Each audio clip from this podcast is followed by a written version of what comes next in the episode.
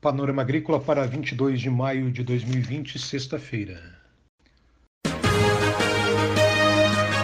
A EPAGRE e a Secretaria de Estado da Agricultura e da Pesca apresentam Panorama Agrícola, programa produzido pela Empresa de Pesquisa Agropecuária e Extensão Rural de Santa Catarina.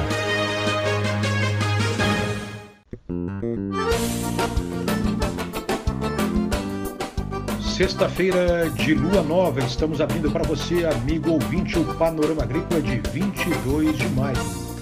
Na mesa de som está o Eduardo Maier e o ditado de hoje é: Sempre tem pessoas que querem que você desista. Não facilite o trabalho delas. Nesta sexta-feira você confere aqui no Panorama Agrícola Alimento e Companhia, Vitamina C e Imunidade e na entrevista Biocarvão para o solo na cultura da cebola. Dica do dia. Para você, agricultor ou pescador, ao retornar para casa, para a propriedade rural ou estabelecimento pesqueiro, retire o calçado antes de entrar em casa. Ele pode estar contaminado com essa pandemia de coronavírus. Não cumprimente pessoas, vá direto para o banho, começando pela higienização correta das suas mãos. Assoe narinas, limpando secreções e poeiras acumuladas. Troque as roupas depois do banho e, assim que possível, proceda à lavagem das roupas. Ao retornar à propriedade ou ao estabelecimento, tome banho e faça a sua higiene pessoal o valor dos alimentos e as melhores formas de consumo.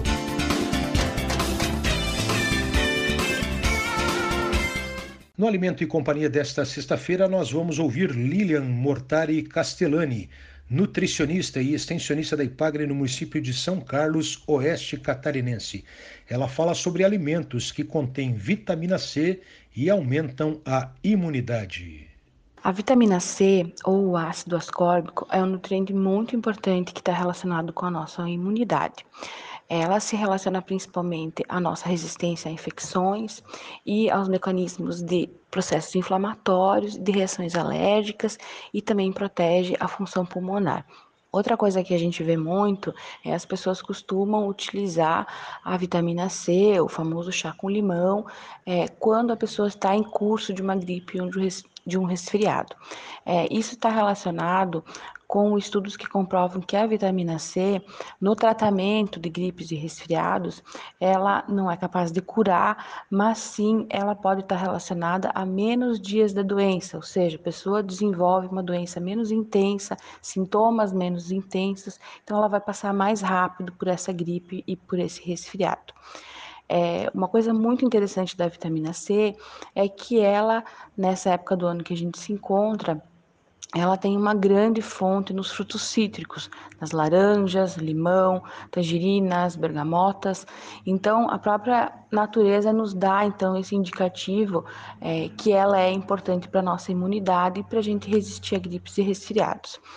É, além das frutas cítricas, nós temos boas fontes de vitamina C na acerola, que é a campeã de vitamina C, mas também na goiaba, no morango, no mamão, na manga, enfim, várias frutas.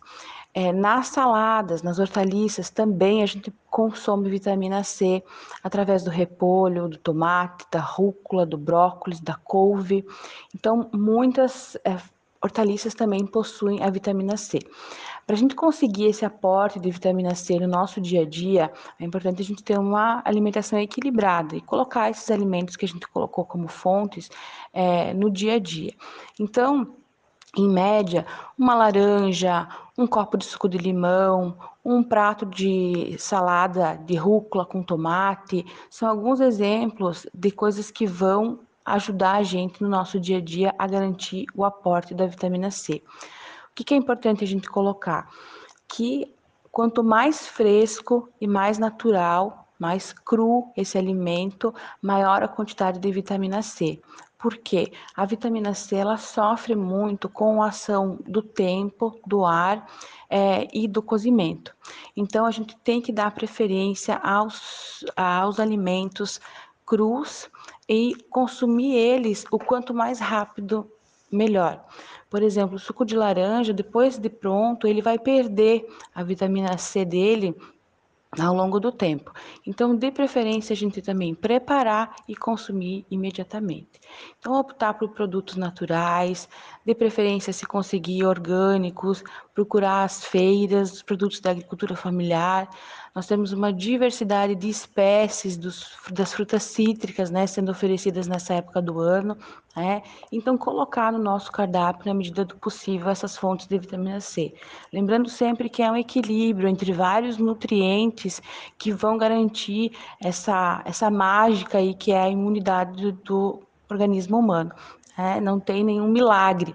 É, não tem nenhum alimento milagroso que vai fazer tudo sozinho. É um equilíbrio na nossa alimentação que vai conseguir, então, esse aumento e essa manutenção da nossa imunidade, na qual a vitamina C ajuda muito.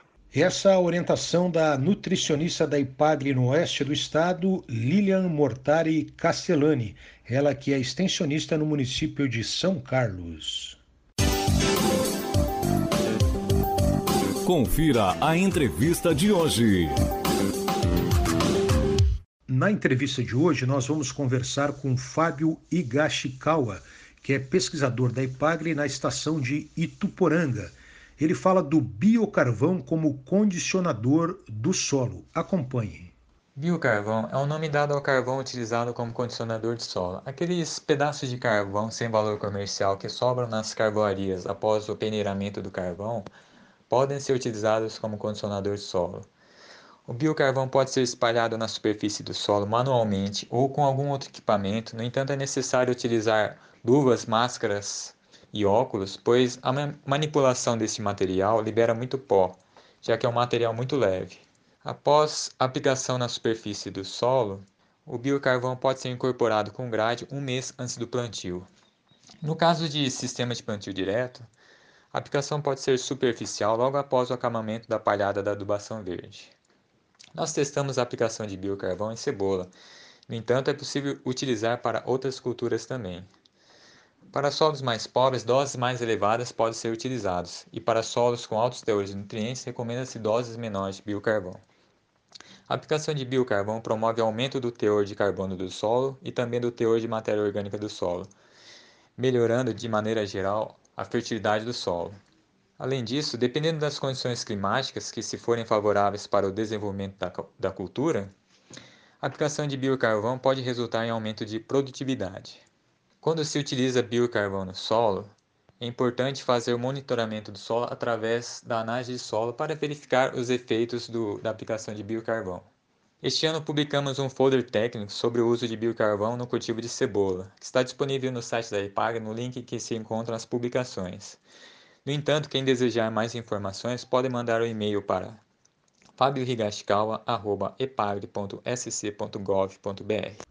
Além das expressões do Fábio, pesquisador Fábio, de como utilizar o biocarvão para conservar o solo, o Fábio também fala sobre o custo do biocarvão e os benefícios para o meio ambiente? Com relação ao custo, vai depender se esse material está disponível próximo ao produtor, pois o custo de transporte é que encarece o uso desse material. Em relação ao ambiente, o uso do biocarvão para fins agrícolas, como por exemplo cultivo de cebola, promove uma disposição adequada desse material no ambiente, já que reduz o passivo ambiental de um resíduo orgânico que não tem valor comercial. Você ouviu aqui no Panorama Agrícola entrevista com o pesquisador Fábio Igashikawa, da Epagren em Tuporanga, Alto Vale do Itajaí.